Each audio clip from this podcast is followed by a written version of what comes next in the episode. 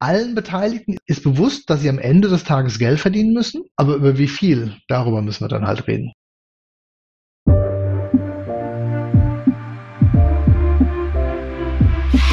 Herzlich willkommen zur Skillbyte Podcast Episode Nummer 63. Endgegner IT-Einkauf. Abonniert unseren Kanal für mehr spannende Themen aus dem Technologieumfeld, wenn ihr IT-Entscheider oder IT-Fachkraft seid. Wenn Hörerfragen im Verlauf der Episode entstehen, sendet uns gerne eine E-Mail an podcast.skillbyte.de. Wir freuen uns immer über Bewertungen und ganz besonders über Weiterempfehlungen an Freunde und Kollegen. Heute bin ich hier mit dem IT-Einkäufer Herr Volker Lopp. Hallo, Herr Lopp. Ich freue mich. Hallo Herr Knopp, schön Sie zu hören. Ich wollte schon sagen sehen, aber bei Podcasts äh, sieht man sich ja nicht.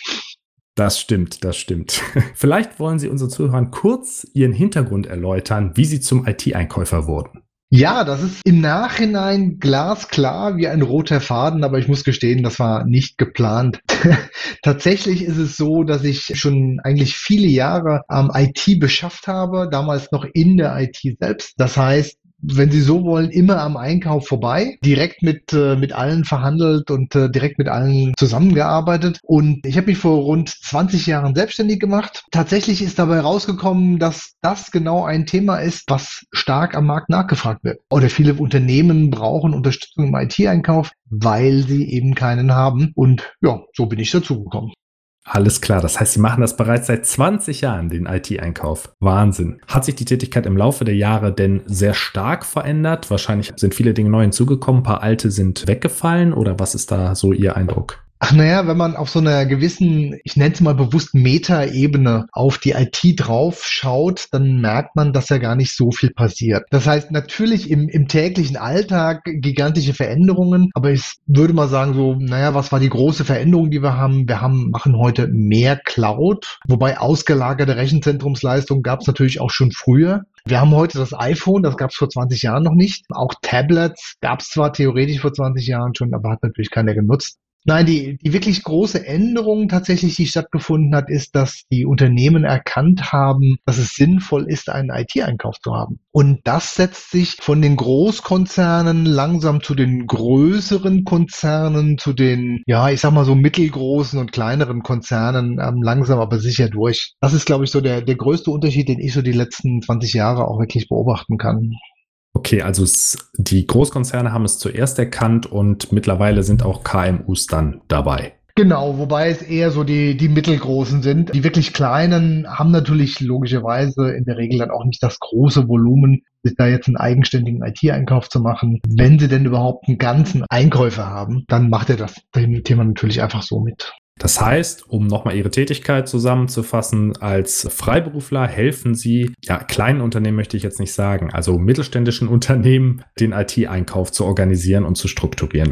Genau, das ist so der wesentliche Aspekt. Einmal das Organisieren und Strukturieren. Ich mache auch ganz normale Schulungen, also offene Seminare, die man dann einfach so mitbuchen kann für Menschen, die dann eben neu in dem Thema drin sind. Und last not least übernehme ich auch interimistisch Einkaufstätigkeiten. Das heißt, überall dort, wo ein Unternehmen vielleicht gerade eine Spitze hat oder den Bereich neu aufbaut oder was auch immer, bin ich dann wirklich vor Ort und bin der IT-Einkauf oder unterstütze den IT-Einkauf, je nachdem, wie groß der auch jeweils in den Unternehmen ist. Das heißt, sie leisten Hilfe zur Selbsthilfe, wenn ich das mal so sagen darf, aus Sicht des Unternehmens. Ja, das kann man ganz klar so sagen. Ich formuliere es immer, ich bin gekommen, um zu gehen. Also nicht gekommen, um zu bleiben, sondern wirklich zu gehen, weil es eben darauf ankommt. Das ist eine Tätigkeit, die muss man langfristig ausführen. Und ja, der eine oder andere muss vielleicht dazu hingeführt werden. Da helfe ich gerne. Spitzen abfangen, das ist so mein, mein zweites Tätigkeitsfeld. Und ansonsten, die Unternehmen sollen fit gemacht werden, die sollen das gut machen, um da, ich sag mal, auch einfach auf den nächsten Level zu kommen. Können Sie uns so einen Einblick geben, wie Sie den IT-Einkauf eines Unternehmens organisieren? Also vielleicht auf so einer hohen Flugebene. Da wird es ja verschiedene Stufen gehen, die man durchläuft. Von gar nichts da bis hin zu, okay, jetzt gehen wir an die Feinheiten ran. Wie läuft sowas ab?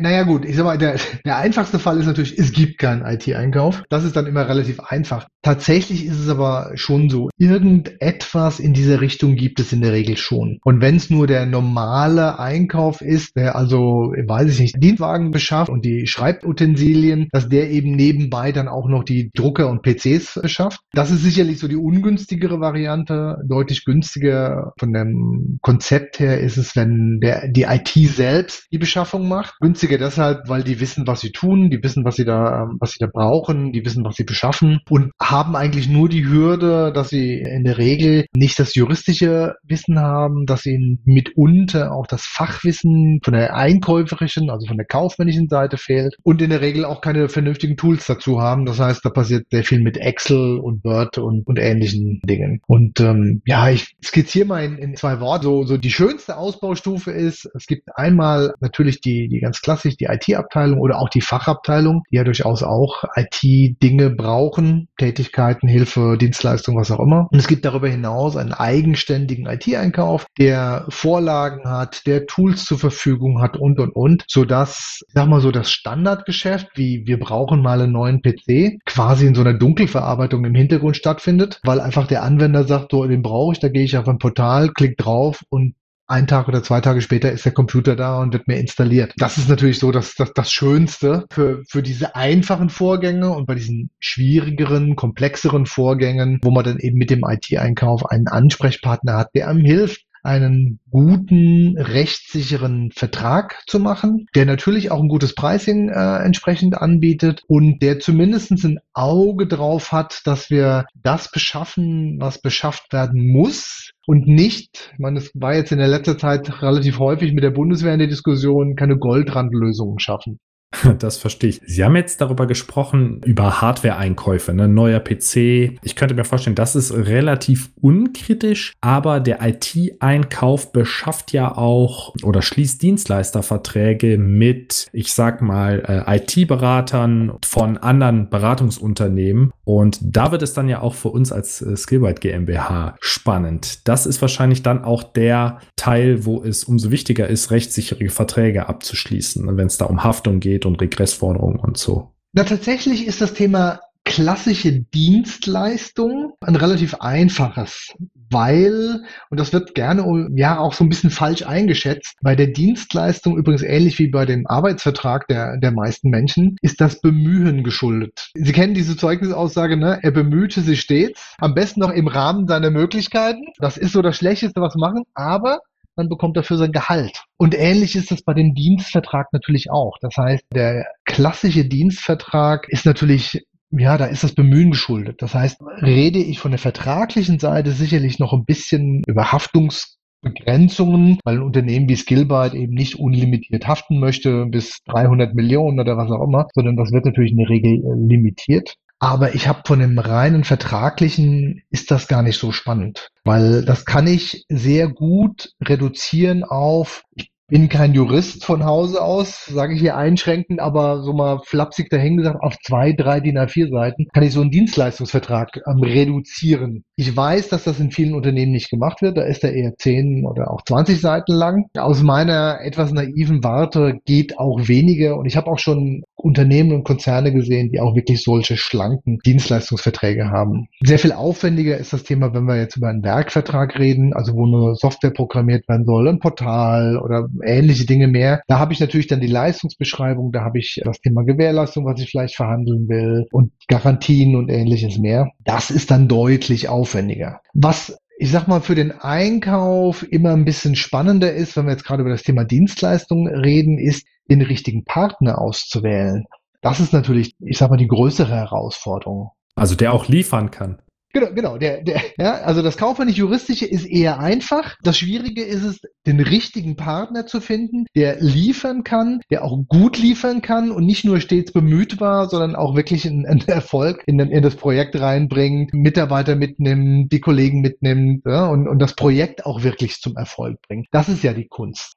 Also aus unserer Perspektive sieht das häufig so aus, dass ähm, wir arbeiten viel mit Großunternehmen zusammen. Aus Sicht von Skillbyte spreche ich jetzt. Die Fachabteilung dieser Großunternehmen sucht Experten für gewisse Technologien oder Vorgehensweisen sendet dann die gesuchte Fachexpertise an den IT-Einkauf. Der IT-Einkauf hat meistens so eine Mailingliste und schickt diese Anforderungen per Send-All-E-Mail an alle Recruiting-Firmen, die es da draußen so gibt oder an Verteilerlisten. Die Recruiting-Firmen laufen sofort los und finden halt durch ihre eigene Datenbank oder durch Active Sourcing Freiberufler oder IT-Berater, die sie in ihrer Datenbank haben und schlagen diese Profile dann der Fachabteilung vor. Und bei Gefallen, also Gefallen von Fachabteilung und des Kandidaten, dann wird am meisten Gespräch geführt, dass man sich da beschnuppert und guckt, ob das passen kann, wird dann über den IT-Einkauf der externe Berater bestellt. Das ist der Kontakt mit dem IT-Einkauf, den wir am häufigsten haben. Mhm. Genau, das ist im Großen und Ganzen die Vorgehensweise. Aber, sage ich auch, nicht unbedingt die beste. Tatsächlich kann man das Thema A weniger aufwendige machen, weil ich sag mal, wir haben hier natürlich sehr hohe Streuverluste. Ich bin ja auch selbstständig. Das heißt, auch ich bekomme dann regelmäßig von drei, vier, wenn es komisch läuft, auch von fünf verschiedenen Recruiting-Unternehmen Anfragen für ein und das gleiche Projekt. Das ist bei uns auch so, genau. Und das ist natürlich für beide Seiten unbefriedigend, weil ich so, uh, okay, mit wem gehe ich denn jetzt und wen will ich denn überhaupt und wie machen wir das? Also das ist so das eine. Das heißt, sie haben natürlich gewisse Streuverluste und ich sag mal, mein Tagessatz ist ja immer der gleiche. Das heißt, für den tatsächlichen Kunden ist das ja kein, kein großer Mehrwert. Plus, das Ganze funktioniert halt noch relativ häufig über E-Mail. Und ich sag mal, wir sind im 21. Jahrhundert. Es gibt bessere Tools, als das über E-Mail zu machen. Also über Portale im weitesten Sinne. Ja, da kann man auch sicherlich trefflich drüber streiten, was denn jetzt das beste Portal zu dem Thema ist, aber es gibt solche Portale und das alleine macht schon mal einen großen Fortschritt.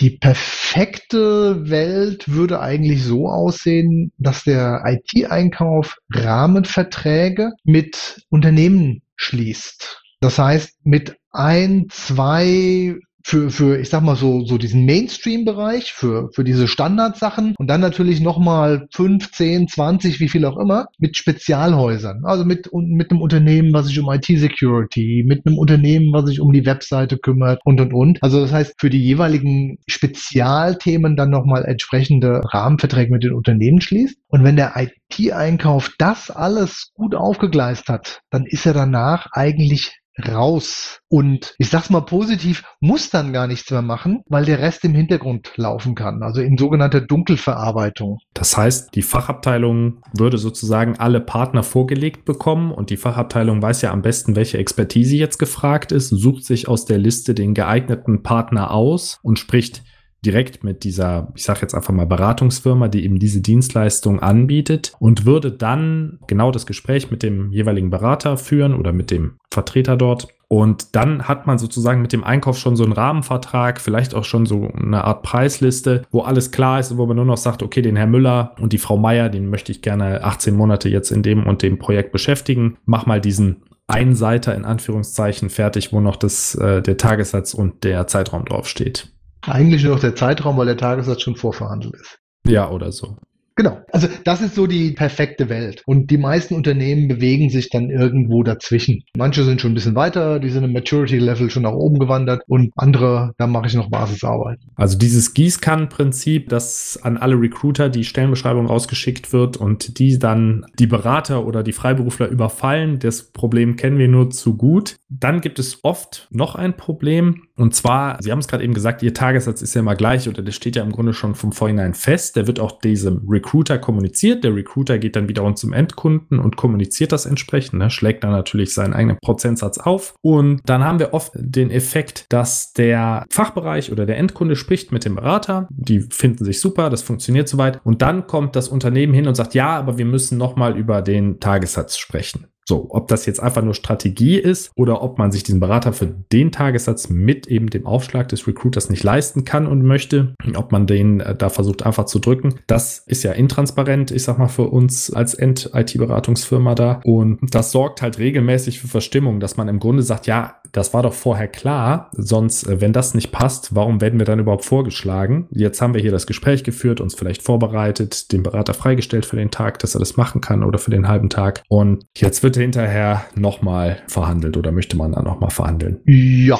Das ist so. Also wir haben in der idealen Welt haben wir, sofern es einen Vermittler gibt, mit dem Vermittler einen, einen festen Satz ausgemacht und haben vielleicht auch im Vorfeld schon mit dem jeweiligen Unternehmen entsprechende Sätze ausgemacht. Wenn das nicht so ist, dann gehe ich als Einkäufer natürlich immer davon aus, dass ich da noch was holen kann. Ähm, ich versuche natürlich immer den besten Preis zu bekommen. Das heißt, Natürlich ist es die Aufgabe des Einkaufs, und wie gesagt, das ist eine sehr originäre Aufgabe des Einkaufs, die Kosten für das Unternehmen, also für sein eigenes Unternehmen immer möglichst gering zu halten. Und wie schafft er das? Naja, indem er einmal mit dem, wie gesagt, sofern es das gibt, mit dem Vermittlungsunternehmen über dessen Preis redet, aber natürlich dann auch mit demjenigen oder mit dem Unternehmen, mit dem Berater, was auch immer, raus den Preis natürlich auch nochmal versucht zu reduzieren, zu optimieren. Aber letztlich geht es natürlich darum, den Preis zu drücken. Allen Beteiligten ist bewusst, dass sie am Ende des Tages Geld verdienen müssen, aber über wie viel, darüber müssen wir dann halt reden. Das heißt, das ist im Grunde eine normale Strategie, das zu machen. Ich sag mal, der Einkäufer, der nicht fragt hier, hm, da müssen wir beim Preis noch was machen, ja, der der wird komisch angeguckt. Der wird ähm, also auch intern. Das ist einfach so. Wir reden immer über das Geld. Immer müssen wir nochmal über das Geld reden. Und selbst wenn wir einen Standardsatz vereinbart haben, sollte das jetzt ein Großprojekt sein, dann sage ich nochmal, naja, das ist aber ein Großprojekt. Lass uns nochmal über das Geld reden. Also ich komme ja aus der IT-Fachecke und in der IT-Fachecke ist ganz klar, dass ein guter Berater oder ein, ich sag mal, sehr fähiger Techniker locker den, ich greife jetzt mal niedrig, den dreifachen Output haben kann als von einem standardfähigen Techniker. Und wir bei Skillbyte bemühen uns, dass unsere Mitarbeiter wirklich die höchsten fachlichen Qualifikationen haben und das kostet natürlich Geld, die Zeit, die in die Weiterbildung investiert wird, die Zertifikate und so weiter. Und wir haben dann das Problem, dass wir trotzdem immer in diesen, ich nenne es jetzt mal Standardkorridor von den Tagessätzen hereingeschoben werden, weil der IT-Einkauf oder so wirkt es auf uns gar nicht den besten Berater will, sondern ich sag mal ein okay Preis-Leistungs-Verhältnis. So, der Fachbereich würde natürlich lieber den besten haben, aber der IT-Einkauf zieht halt einfach eine harte Hürde ein und sagt, ja gut, nee, mehr als das geht halt nicht und dann müsst ihr halt mit den Standardleuten in Anführungszeichen leben. Mir ist auch klar, dass mehr Geld nicht immer unbedingt mehr Expertise bedeutet, aber generell kann man das ja schon so festhalten oder zumindest mehr Erfahrung. Und dieses Spannungsfeld haben wir auch schon gespürt, dass wir sagen, okay, scheinbar wollen die Unternehmen gar nicht die höchste Qualifikation, sondern einfach so Mittel. Eine gute, gute Leistung zum guten Preis. So, den Preis-Leistungskönig, sagen wir so. Ja, der Preis-Leistungskönig ist natürlich klasse. Ich verstehe das Problem. Aber gehen Sie mal in die Kölner Innenstadt und kaufen sich ein weißes Herren-T-Shirt. Sie werden das für fünf Euro wahrscheinlich irgendwo bekommen. Vielleicht sogar für vier, ich weiß nicht. Und sie werden das aber auch für 40 oder 50 Euro bekommen. Klar kann ich davon ausgehen, okay, das für fünf Euro, da erwarte ich nicht viel. Ne? Das wird nicht toll sein. Aber kann ich davon ausgehen, dass das für 50 Euro super Top-Qualität ist? Tut das für 20 Euro nicht genau das gleiche? Vielleicht sogar das für 14,95? Und das ist ja eben genau die Kunst. Als einfacher T-Shirt-Träger, mit Verlaub, ich kann es nicht unterscheiden. Ich bin da in der falschen Branche unterwegs. Ich kaufe dann meist irgendwie so Preis-Leistung Leistungssieger, ne? wie sie das gerade so schön sagt. Das Standard ist, ein Standardprodukt, okay. Genau. Und ähm, das ist aber auch genau die Problematik, die wir haben, wenn wir jetzt den IT-Einkäufer betrachten. Der sagt, naja, muss denn das für das Projekt der Beste sein? Und für dieses einzelne Projekt mag das ja auch Sinn machen, aber nicht für das nächste und übernächste und übernächste. Und das ist natürlich, auch der IT-Einkäufer ist ja in so einem Dilemma. Er will seinen eigenen internen Kunden ja auch zufriedenstellen. Aber da sind wir wieder bei diesem Thema Goldrandlösung. Ne? Dann gibt es auch in den einzelnen Unternehmen gibt Teilungen, die brauchen immer den Topmann. Und es gibt andere, die sagen, nö, nö Preis-Leistungssieger reicht mir völlig aus, ne? passt. Und dann kommt der IT-Einkäufer natürlich auch mal ins Grübeln, ähm, ob der eine einfach immer nur den niedrigen Standard kauft und der andere einfach immer den hohen Standard nach dem Motto, ich bin es mir wert? Oder wie kommt man dahin? Und das ist die Schwierigkeit, wo der IT-Einkauf, der ja, wie gesagt, das Geld des Unternehmens mit denen und Klauen verteidigen soll, der muss dann mit seinem internen Kunden ringen, was denn jetzt das notwendige Skill ist für dieses konkrete, spezielle Projekt. Und das ist immer ein Ringen und machen wir uns auch da nichts vor, wenn Sie das 30. Mal ein Projekt hinter sich haben ähm, und wieder mit ihrem Fachbereich gerungen haben, dann geht irgendwann auch mal die Lust so ein bisschen raus, weil das natürlich ein, ein täglicher, ja, so ein, so, ein, so ein täglicher Kampf auch einfach ist. Und dann irgendwann nivelliert sich das so ein auf ein gewisses Niveau, wo man weiß, okay, bei dem kann ich ein bisschen oder muss ich ein bisschen teurer ausgeben und in, in der nächsten Abteilung kann ich es ein bisschen günstiger machen. Also die notwendige T-Shirt-Qualität für den jeweiligen Anwendungsfall. Okay, verstehe. Okay, da hat man auch intern da diesen Interessenskonflikt, den kriegt man dann ja als Dienstleister gar nicht so mit. Aber klar, das kann ich mir schon vorstellen, dass man da, der Fachbereich sagt natürlich, ich möchte das Projekt am schnellsten abschließen und der IT-Einkauf ist vielleicht an Listen gebunden oder Vorgaben gebunden, an Budgets gebunden natürlich und muss auch da ein Auge drauf haben. Ganz klar. Ja, er wird, also ich sag mal, der IT-Einkäufer wird natürlich auch daran gemessen. A, was holt er eventuell noch an, an Preisen raus, wo er sagt, hey, Tagessatz ist jetzt nicht nochmal gestiegen, sondern wir konnten den Tagessatz über jetzt seit drei Jahren halten. Da wird natürlich auch, auch da wieder je nach Unternehmen natürlich, aber da wird eine Messlatte dran gelegt. Ähm, wie ist denn unser durchschnittlicher Stunden- oder Tagessatz? Wie viel geben wir für Reisekosten aus und, und ähnliche Sachen mehr? Und ja, daran wird ein Einkäufer gemessen, weil nochmal, er muss das Geld des Unternehmens verteidigen. Und der Fachbereich sagt im Zweifel, ja, ich habe doch Budget. Aber man hat diesen Interessenskonflikt. Wie löst man das aus Sicht einer IT-Beratungsfirma? Also ich glaube, es ist trotzdem wertvoll, die eigenen Mitarbeiter bestmöglich auszubilden, einfach, weil sie dann sehr flexibel sind und auch, also manche Leute gehen eher in Richtung Generalismus und kennen sich sehr, in sehr vielen Technologien aus und können sehr große Konzepte, sehr breite Konzepte aufstellen, weil sie die äh, viele Komponenten verstehen. Andere spezialisieren sich auf wenige Fachbereiche, dafür aber dann sehr, sehr tief oder auf wenige Technologien dafür sehr, sehr tief. Und ich glaube, es muss halt beides geben. Man muss halt dann eben das passende Projekt zu dem passenden Berater finden und dann eben entsprechend auch argumentieren, ja. Genau. Und das ist eigentlich auch der Schlüssel. Ich sag mal, für mich als IT-Einkäufer, wie gesagt, das ist eigentlich jedes Mal neu ein Ringen. Wie kommen wir dahin? Wie, wie finden wir da den richtigen? Was ist die, ja, die richtige Tiefe des Skills, die wir da brauchen? Und ja, wir brauchen mal mehr, wir brauchen mal weniger. Und deswegen für Sie als Unternehmen, naja, natürlich ist immer die passenden Leute dann auch jeweils raussuchen. Weil auch das muss man ja, manchmal braucht man auch, ne, also auch wenn Sie nur Top-Leute haben, manchmal brauche ich die einfach nicht. Manchmal brauche ich einfach einen, der was wegschafft und gut ist. Ja, das stimmt. Ich sag mal, wenn man nicht so viel Kreativleistung bringen muss, sondern im Grunde nur noch die äh, vorgezeichneten Funktionsblöcke runter implementieren, dann ist mehr wirklich mehr auch. Ja. Das heißt, wir als IT-Beratungsfirma machen es dem Einkauf so einfach wie möglich, wenn wir die Skills der Berater, ich sag mal, in Listenform oder tabellarisch, wir benutzen so ein Werkzeug, das heißt Gravity CV, möglichst einfach aufbereiten, wenn wir eine Preisliste mitgeben. Ne? Also ich merke schon Struktur, ist ganz wichtig und äh, Standardform. Genau, weil ich sag mal, der Einkäufer wird natürlich mit ganz vielen Angeboten konfrontiert. Da gibt's welche, die sind sehr prosa verliebt und die anderen machen es so. Also jeder, jeder hat da auch so eine andere. Deswegen versucht ja auch der Einkauf wenn er es gut und richtig macht, was vorzugeben, eine Struktur vorzugeben. Das ist nicht, um sie zu ärgern, sondern damit er hinterher die Angebote in einem vernünftigen Zeitfenster auch auswerten kann und sagen kann, ah, okay, die, die Firma Skillbyte, die hat mir jetzt einen Junior und zwei Seniors angeboten. Der Junior, der macht so ein bisschen die Hilfsarbeit links und rechts und die zwei Senior machen das. Und der andere, der hat nur drei Seniors angeboten. Hm, das ist aber interessant für mich, weil ich sehe, ah, die haben drüber nachgedacht, da kommt was und ich brauche nicht immer den großen, äh, den großen Seniorberater, der hier entsprechend was tut. Und wenn ich das leicht und schnell erfassen kann und leicht und schnell auch vernünftiges Pricing dazu habe und was dann die Aufwandsschätzung ist und, und so weiter, dann tue ich mich natürlich sehr viel leichter als Einkäufer dann auch so ein Angebot zu bewerten und es richtig einzusortieren.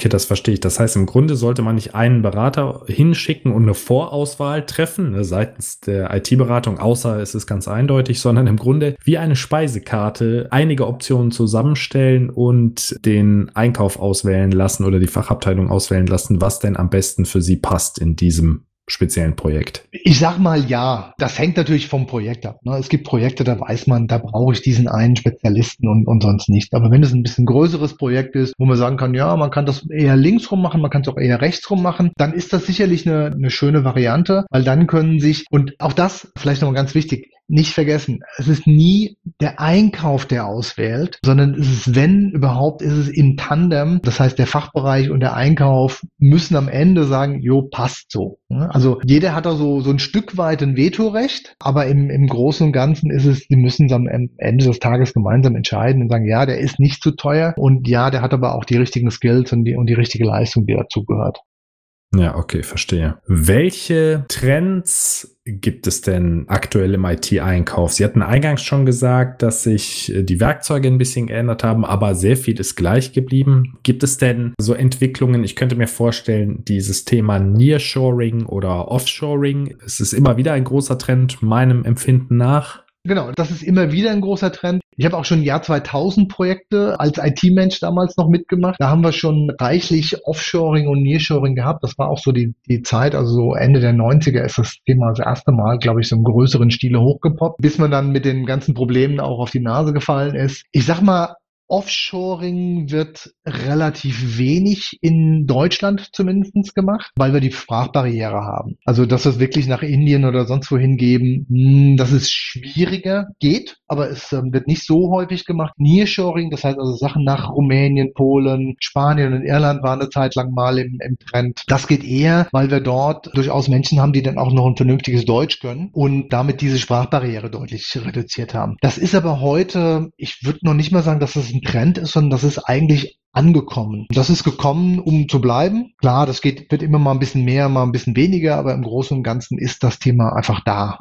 Hm, denke ich auch. Also was mir aufgefallen ist, das ist interessant, dass Sie das sagen, sobald es auch in den Bereich Nearshoring geht, ist ja auch die Sprache Deutsch raus, meinem Empfinden nach. Also der Vorteil vom Nearshoring ist eher so eine kulturelle Nähe. Und beim Offshoring, also gerade wenn es um die halbe Welt geht, dann hat man oft auch da Probleme, was genau ist ein Datumsfeld und so. Das ist so meine Erfahrung, dass dann der Management-Overhead explodiert in diesem Bereich. Und viele Kunden, bei uns ist es so, dass sie schon noch eine Hemmnis haben, diesen deutschsprachigen Bereich zu verlassen. Also das ist ganz klar so, obwohl, ja, also wenn man IT-Projekte richtig aufgleist und sie direkt mit der Arbeitssprache Englisch startet, das ja eigentlich auch wunderbar funktioniert, zumindest in meiner Wahrnehmung. Na, das kommt sicherlich auf das Unternehmen an. Also es gibt Unternehmen, die sind irgendwie in ihrer DNA so deutsch, meine Güte, ja, mit Arbeitssprache Englisch tun die sich einfach schwer. Also mir fallen da so ein paar deutsche Versicherer ein, wo ich sage, nee, mit denen brauche ich kein englisches Projekt kommen. Und dann gibt es andere Unternehmen, die sind da relativ locker unterwegs. Also von daher ist die Sprache halt für, für manche Unternehmen schon noch ein Punkt, weil ich eben in Rumänien oder in Bulgarien durchaus noch gute IT-Fachkräfte habe, die ein gutes Deutsch auch wirklich können. Also teilweise staune ich da einfach nur, wie gut deren Deutsch ist, wo ich sage, boah, ich wäre froh, wenn mein Englisch so gut wäre. Also wirklich, wirklich klasse. Ähm, von daher sage ich mal, das funktioniert für diese dann halt auch. Und klar, der kulturelle Punkt ist sowieso der große Knackpunkt. Aber machen wir uns nichts vor. Wenn Sie ein eher lokales Unternehmen haben, was irgendwo im tiefen Bayern unterwegs ist und Sie haben dann, die haben dann einen Partner aus Hamburg, da gibt's auch ein paar kulturelle Differenzen. Ja, das stimmt. Wenn auch nicht so große vielleicht, ja. Genau, vielleicht nicht ganz so große, aber das hat man natürlich und das ist immer die größte Problematik. Das ist gar keine Frage. Also ich hatte einmal, das kann ich jetzt aus dem Nähkästchen erzählen, einen Kollegen in einem Projekt, der kam aus dem äh, Mittleren Osten und ich kann mich noch gut daran erinnern, dass fünfmal am Tag hat ein Kirchturm in der Nähe geklingelt oder eine Glocke hat geläutet und er sagte immer, okay, ich muss mich jetzt hier fünf Minuten entschuldigen, weil jetzt wird zum Gebet gerufen. Also nicht, dass das dass ich das irgendwie schlimm gefunden habe, aber da muss man irgendwie natürlich mit umgehen, wenn man mitten in einer, im Vortrag ist, weil diese Zeiten waren zumindest für ihn sehr hart gesetzt. Also wenn die Glocke klingelt, dann ist er raus erstmal fünf Minuten. Dann haben wir einen Trend festgestellt. Ich weiß nicht, ob das nur in unserem Dunstkreis ein Trend ist oder ob der deutschlandweit an Fahrt aufnimmt. Und zwar ist es das Thema Arbeitnehmerüberlassung oder kurz ANÜ. Mhm. Sie haben auch schon Erfahrung damit gesammelt, höre ich daraus. Ja, das ist ein ganz schwieriges Thema und das wird immer schwieriger und jetzt muss ich so ein bisschen an mich halten, weil ich da auf unsere jetzigen und vorherigen Arbeitsminister nicht besonders gut zu sprechen bin. Das Problem ist beigleisig. Das eine ist, tatsächlich ist in der IT-Branche, ich weiß auch in anderen Branchen, aber auch in der IT-Branche durchaus etwas entstanden, wo sei es jetzt Freiberufler, sei es auch externe, eingesetzt werden und eigentlich wie ein interner Arbeitnehmer eingesetzt werden. Das heißt, die machen eigentlich Arbeitnehmerüberlassung, nennen sich aber nicht so. Und wenn es ein Freiberufler ist, heißt das, er zahlt keine Sozialkosten. Und da sagt der Staat, hm, blöde Idee. Also von daher, da hat sich etwas eingeschlichen in diesem IT-Umfeld, wo ich sage, naja, kann ich verstehen, dass der Staat dazwischen geht und sagt, hm, so ist das aber nicht geplant. Wir wollen, dass jeder in die Sozialversicherung einzahlt, dieses Kollektiv unterstützt und so weiter. Das ist natürlich bei, bei einer GmbH, wo ich normale Mitarbeiter habe, die dann eingesetzt werden, da fragt man sich, äh, aber warum auch bei denen ein Problem ist. Naja gut, dafür gibt's ja das ganze Arbeitnehmerüberlassungsgesetz mit allen Vor- und Nachteilen, weil in einigen Branchen die Leute ausgebildet ausgebeutet werden. Das glaube ich. Von dem, was ich bis jetzt gesehen habe, würde ich mal sagen, in der IT-Branche nicht. Genau, das ist auch meine Wahrnehmung. Und da kommen wir jetzt halt zu dem Problem, weil es eben Branchen gibt, die diese, ja, ich sag mal, diese weichen Gesetze schamlos ausgenutzt haben und dann auch die Mitarbeiter ausgenutzt haben, hat, wie gesagt, nicht nur der jetzige, sondern auch vorhergehende Arbeitsminister immer mehr an dieser Schraube gedreht, sodass dieses Thema externe Dienstleistungen, die dann, ja, schon so ganz dicht und ganz eng mit den internen Kollegen arbeiten, dass das immer schwieriger wird. Der Trend ist eindeutig, das wird sogar noch schwieriger, weil die Europäische Union arbeitet gerade an einem Gesetzesentwurf. Der macht das wohl noch schwieriger. Zumindest ist das der momentane Trend an diese. Das ist die Platform Working Directive. Die ist gerade in der Abstimmung zwischen dem Parlament und der Kommission. Von daher, da weiß man noch nicht, was am Ende des Tages rauskommt. Aber da gibt es so ein paar Befürchtungen, zum Beispiel vom Verband der Gründer und Selbstständigen in Deutschland, die sagen, damit ist jeder, der irgendwie eine digitale Plattform dazwischen nutzt, also nur für die Vermittlung, ist damit automatisch Plattformbetreiber und muss eigentlich sämtliche Leute anstellen und so weiter. Das heißt, das wäre das Aus für diese klassischen Vermittler oder zumindest die könnten nicht mehr so arbeiten und wir hätten nur noch Arbeitnehmer überlassen. Ob das so schlimm kommt, das steht dann immer noch mal am anderen Blatt, das muss man mal sehen. Ähm, da wird im Moment heftig drüber diskutiert. Aber ganz klar, viele Unternehmen, und das ist das, was ich aus meinem Arbeitsalltag sehe, scheuen sich immer mehr davor, klassische Dienstleistungen an Dritte zu vergeben. Und wenn dann nur, dann werden die Verträge immer größer und immer größer, weil die Juristen wirklich Angst davor haben, einen Fehler zu machen, weil halt auch immer mehr geprüft wird von der deutschen Rentenversicherung. Also was so ein bisschen schwierig ist, weil die Exekutive gleichzeitig auch die Legislative und die Jurisdiktive an der Stelle ist. Also das heißt, die Rentenversicherung prüft und anschließend vereinnahmt sie auch das entsprechende Geld. Halte ich für ein bisschen schwierig, aber gut, das ist im Moment so. Sind Interessenskonflikte vorprogrammiert vielleicht, ja. Ja, so ein bisschen vorprogrammiert. Was bei IT-Lern natürlich sehr lukrativ ist, ne, weil die Rentenversicherungsbeträge werden ja tendenziell, weil die Gehälter allgemein recht gut sind, werden natürlich auch die Rentenversicherungsbeiträge höher. Genau, wobei es gibt da treffliche Diskussionen, ob das der Rentenkasse nur kurzfristig hilft und langfristig gar nicht oder auch nicht. Aber ich glaube, das würde hier und heute zu weit gehen. Aber was man relativ klar sehen kann, ist, dass die Rechtsabteilungen gerade der größeren Konzerne da sehr große Bedenken und sehr große Bauchschmerzen haben, vor allen Dingen nach der letzten Gesetzesänderung, die es da in Deutschland gab, überhaupt noch Selbstständige für ein Dienstleistungsthema ähm, einzukaufen okay, bei Selbstständigen kann man das ja noch verstehen, aber wenn das Angestellte einer GmbH sind, die mit Angestellten einer anderen GmbH zusammenarbeiten, dann meiner Ansicht nach müsste man einfach nur ein Mindestgehalt oder so festlegen, dass das vergleichbar ist und dann wäre das gelöst. Weil ich kann mir schon vorstellen, aus welcher Richtung das kommt. Das war ja vor einigen Jahren auch in den Medien, dass, ich glaube, damals war es das Transportwesen, dass Firmen einfach Subunternehmen gründen und die Leute aus dem Hauptunternehmen raustreiben und dann für weniger Geld dann bei einem Subunternehmen wieder beschäftigen und die Leute in dem Subunternehmen arbeiten dann mit Leuten mit im Hauptunternehmen mit Haustarif zusammen und der Verdienst ist natürlich unterschiedlich zwischen den beiden, damit dieser Trick nicht funktioniert, nehme ich an. Mhm, genau. Also wir haben das ganz grundsätzlich relativ stark. Ist das in dem ganzen Niedriglohnsektor, ist das vertreten, egal ob es jetzt hier Fleischzerlegung ist, Logistik oder hier so Essenslieferanten und, an, und all diese. Und da ist es auch völlig gut und richtig, dass es da einen entsprechenden Schutz gibt, weil die Menschen werden wirklich ausgebeutet. Das kann man nicht anders formulieren. Unglücklicherweise ist die Gesetze, wie sie heute sind, sind halt relativ schwammig. Es gibt dazu relativ viele Gerichtsurteile. Es gibt zum Beispiel auch eins, was eben genau diese Unterscheidung nach Geld macht, aber es gibt dann auch wieder entgegengesetzte, wie das halt mit Gerichten schon mal so ist. Weil der Richter ist unabhängig und der eine Richter entscheidet halt linksrum und der andere rechtsrum. Aber das ist ein Thema, was uns sicherlich die nächsten Jahre auch noch weiter intensiv beschäftigen wird. Das kann ich Ihnen schon fast versprechen, weil wie gesagt, einmal auf der nationalen Ebene, da wird weiter dran gearbeitet, diese Gesetze auch ein bisschen klarer zu machen. Und gleichzeitig, wie gesagt, kommt da höchstwahrscheinlich in, bei der EU dauert es immer ein bisschen länger, aber so in ein bis zwei Jahren wird es da auch eine entsprechende Regelung aus der EU geben. Ja, dann bin ich gespannt, was dort noch auf uns zukommt. Vielleicht ja auch eine eindeutige Regelung, die Probleme lindert. Es muss ja nicht alles äh, schlimmer werden in diesem Bereich. Die Hoffnung stirbt zuletzt. Okay, ich höre raus, Sie haben da wenig Hoffnung.